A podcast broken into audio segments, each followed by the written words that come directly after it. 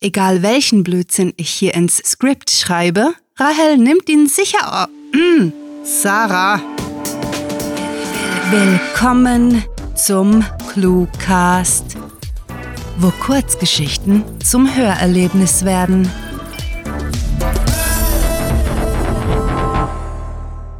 Trinken Trolle Tee?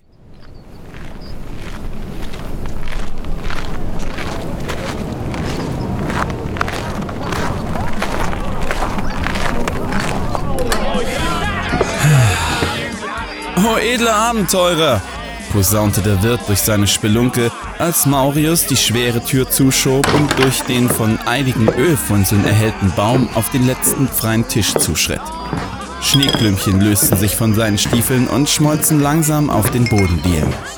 Was darf es sein? versuchte der Wirt den Lärm seiner angetrunkenen Gäste zu übertönen. Ale und Suppe? Ist alles, was es heute Abend auf der Speisekarte hat. Maurius nickte, setzte und lehnte sich zurück, ehe er zufrieden schnaubte. Nach den Strapazen, den Gefahren, die er in den letzten Wochen auf dem Pass von Honera erdulden musste, war seine Pause wohlverdient.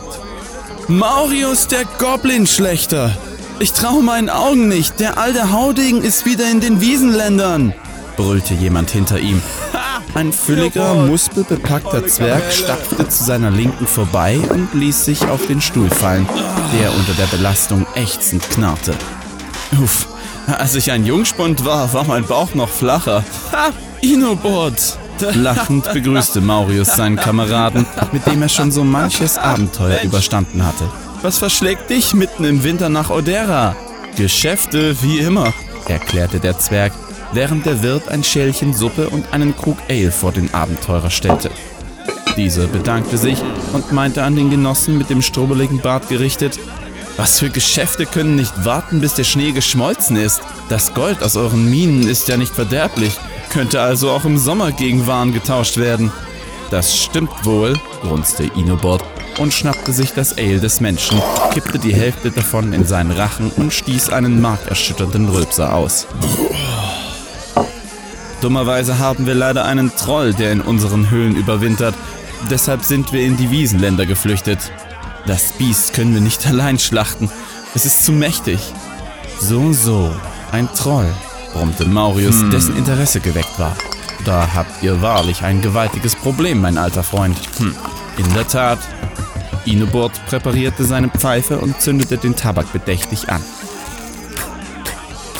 Das Unding hat fünf aus unseren Reihen gerissen und hockt jetzt auf dem Goldschatz, den importierten Reichtümern aus dem Osten und unseren Minen. Das ist ein verheerendes Jahr, mein Freund. Hm. Ja, so ein Troll ist eine üble Sache. Maurius legte den Löffel in der leer gegessenen Schale ab und schob sie von sich. Er hatte eine ziemlich gute Ahnung davon, was sein Kamerad ihm gleich anböte. Immerhin war er für seine Kampferfahrung berühmt. Tatsächlich seufzte der Zwerg laut.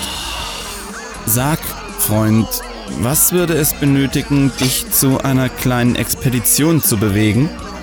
Maurius überlegte kurz. Eigentlich hatte er einige ruhige Wochen verbringen wollen, etwas ausspannen, bis die Schneestürme über die Region vorbeigezogen waren. Das Angebot, sich gegen einen Troll zu beweisen, war allerdings sehr verlockend. Zu verlockend. Bereits drei Sommer war es her, seit er das letzte Biest in diesen Gefilden geschlachtet hatte. Was bietet ihr? Sollte unsere Reise erfolgreich sein? Gold, Gewürze, Tee. Such dir aus unseren Schatzkammern aus, was du willst. Außer natürlich das, was der Troll aufgefressen hat. Ich glaube kaum, dass Trolle Tee trinken, gluckste der Mensch und strich über seinen Bart. Ich werde den Tee nehmen. Mit dem kann ich am besten weiter handeln, wenn ich einkehre. Und so soll es sein, stimmte Inobord pathosgeladen zu. Gut, mein Freund. Ich muss noch zum Waffenschmied meine Felle eintauschen und einige Bekannte treffen. Versammle deine Genossen übermorgen. Wir brechen am Morgen des dritten Tages auf. Freudig schlug Inobord in die dargebotene Hand ein, becherte dann den Rest des Ales, von dem der Mensch keinen einzigen Schluck abbekommen hatte, und rief auf eine erfolgreiche Expedition, sofern Trolle keinen Tee trinken. Und wenn doch? Erkundigte sich Maurius mit erwachender Skepsis. Die Händler, die ich kenne, brauchen weder Gewürze noch Gold in rauen Mengen.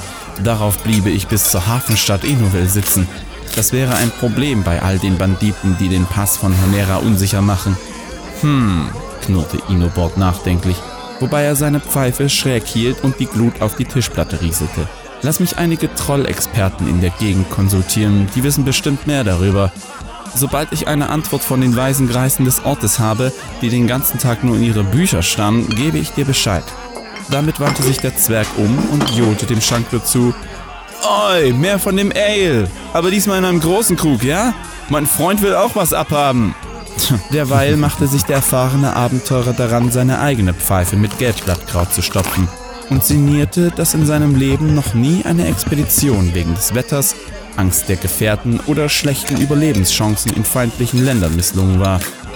Maurius sollte verflucht sein, wenn ihm die Frage, ob Trolle Tee trinken, diese Statistik ruinierte. Am Ende scheiterten Dinge in seinem Leben höchstens an der wirtschaftlichen Realität, nicht an Mut, Monstern oder Massakern.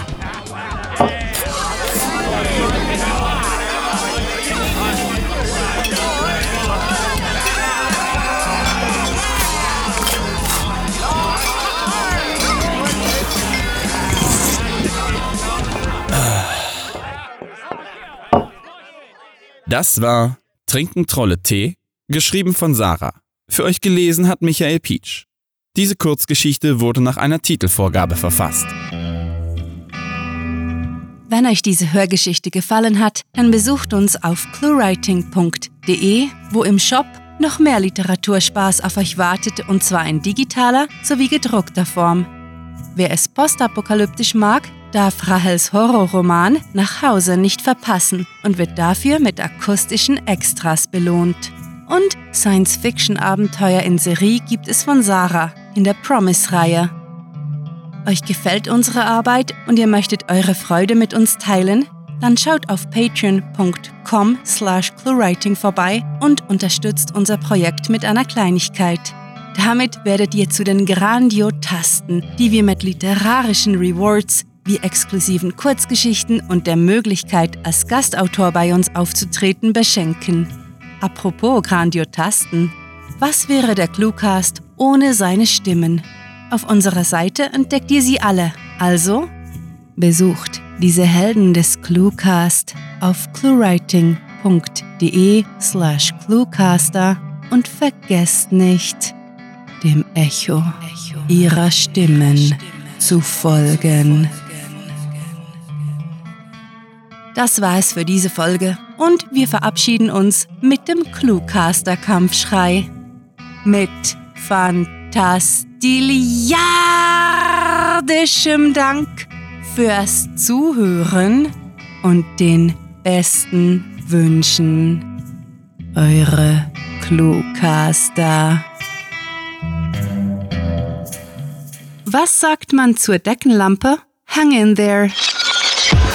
Der Cluecast ist eine Produktion der Literaturplattform ClueWriting. Für Feedback, Anregungen, Literatur und weitere Informationen begrüßen wir euch jederzeit auf www.cluewriting.de. Grandiotastischen Dank.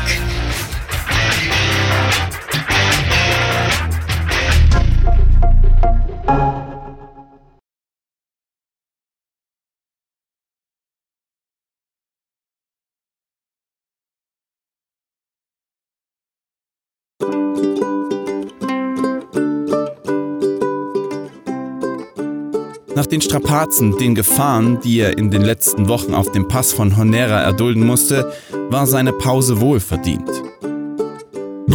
Oh, Wacke. Entschuldigung. Ich hatte auch gerade eine kohlensäurehaltige Pause. Da habt ihr wahrlich ein gewaltiges Problem, mein alter Freund. In der Tat. In der Tat. Weiß nicht, ob ihr die Werbung kennt.